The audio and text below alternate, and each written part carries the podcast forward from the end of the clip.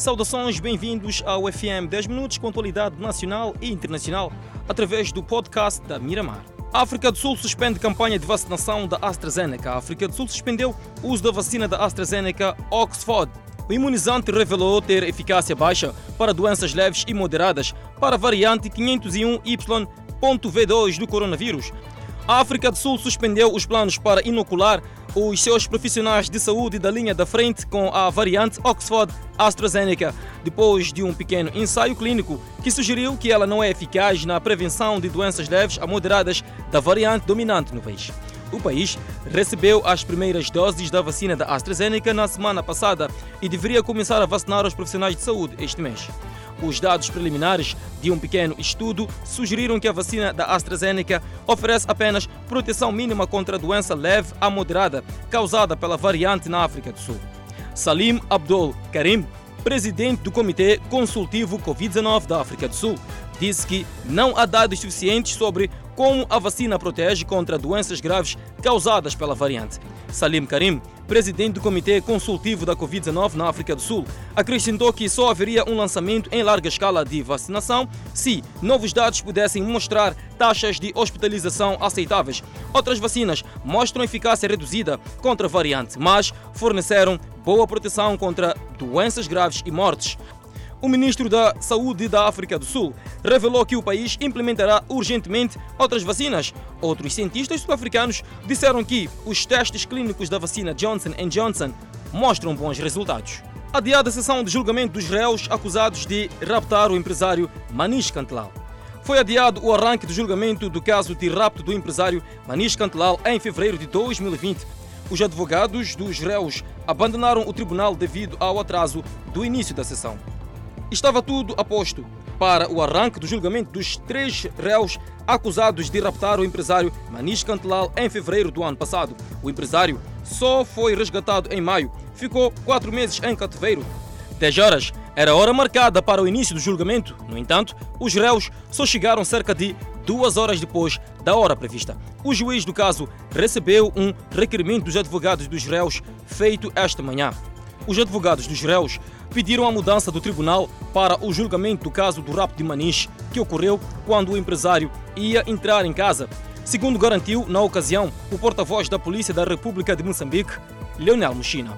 Vários bairros da Catembe, na autarquia de Maputo, clamam por serviços básicos. Trata-se de comunidades que esperavam que a ponte Maputo-Catembe pudesse impulsionar o desenvolvimento local. São comunidades do outro lado da autarquia de Maputo, como é conhecido, Catembe. Esperavam que a ponte Maputo-Catembe fosse acelerar o desenvolvimento, mas ainda clamam por um pouco de tudo. Um quadro em que aceder aos serviços de saúde só tem que ser resultado de percorrer distâncias quilométricas. Entrevistamos a menina Nora, que passou para décima classe, mas foi resultado de um sacrifício, pois sua escola está a quilómetros de casa. Contudo, não faltam as mais-valias da ponte Maputo-Catembe. As vias que usamos para alcançar estas comunidades são de difícil mobilidade, situação que piorou com as últimas chuvas. Desconhecidos vandalizaram na madrugada de domingo infraestrutura da EDM e roubaram PT no bairro Inguide, em Catembe, autarquia de Maputo. Mais do que habituais vandalizações de infraestruturas da EDM, desta vez os invasores roubaram o posto de transformação, deixando os moradores de Inguide, em Catembe, sem energia desde domingo. No momento do apagão, há entre os moradores quem pensou que tivesse ficado sem Credlec e tentou recarregar. Os fornecedores de água estão ameaçados. O líquido precioso não jora nas torneiras dos clientes deste domingo. Os clientes pressionam. Os estabelecimentos comerciais cujos produtos dependem de frigoríficos para conservação vislumbram perdas. Com a vandalização da infraestrutura da EDM e roubo de IPT, 150 famílias estão sem corrente elétrica e a EDM aponta para prejuízos imediatos, avaliados em cerca de 1 milhão de meticais.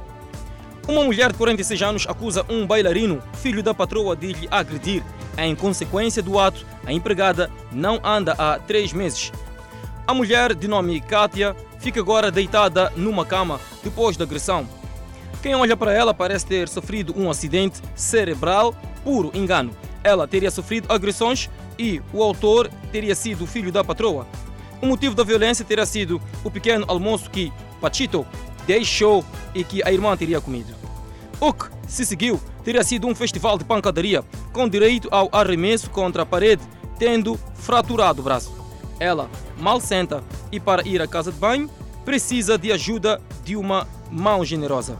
O caso deu-se em novembro, mas o processo está parado porque a vítima não consegue andar. A sobrinha lamenta a aparente impunidade que o indiciado goza. Tentativas de falar com Pachito, o indiciado, não surtiram efeitos desejados.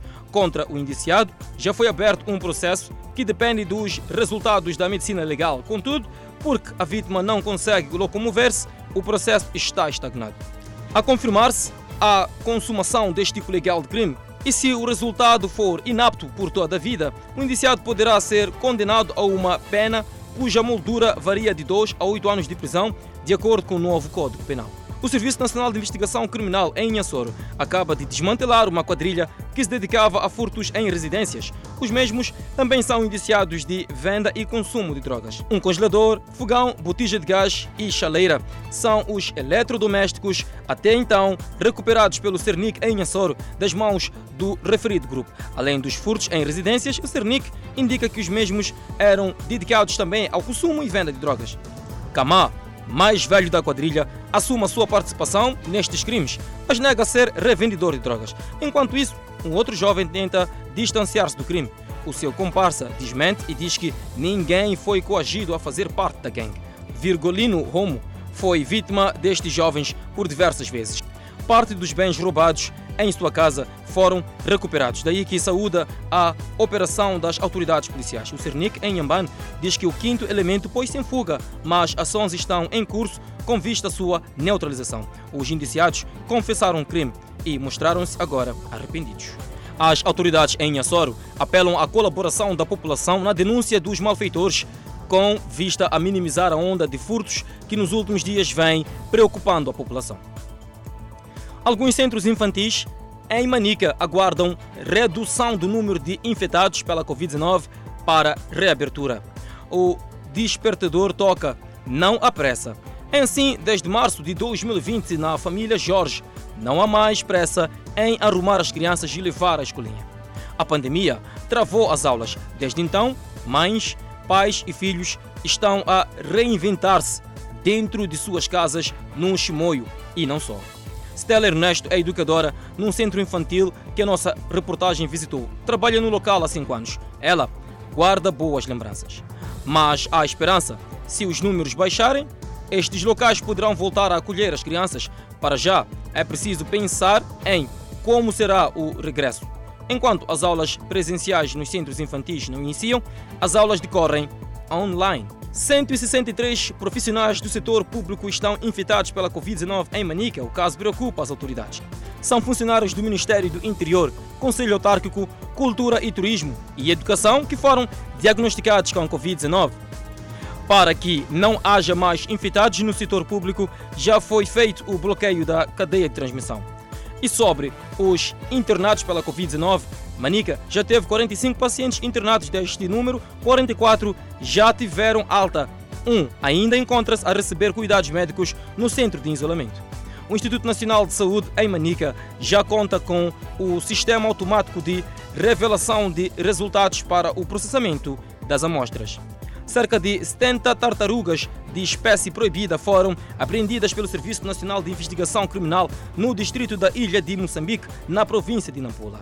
De espécie Astrochales radiata, os animais aquáticos de alto valor comercial e protegidos, nos termos da lei, são provenientes do Madagascar. Foi através de denúncias populares que o Serviço Nacional de Investigação Criminal em Nampula tomou conhecimento da existência de quantidades significativas de tartarugas da espécie proibida na residência de um cidadão português que criava os animais há muitos anos no distrito da ilha de Moçambique. As autoridades não descartam a possibilidade de tratar-se de um negócio que este cidadão português vinha a fazer há vários anos. O indiciado reconhece ainda que tratava-se de um ato ilícito, mas justifica a falta de condições e tempo para legalização da sua atividade, que a fazia há quase 20 anos. E é desta forma que chegamos ao ponto final de mais uma edição do FM 10 Minutos no podcast. Não deixe de acompanhar o desenvolvimento destas e outras notícias quando forem 19 horas e 45 minutos no Fala Moçambique comigo, Clemente Carlos e minha colega Adelaide Isabel. Grato de coração pela preferência e eu volto amanhã.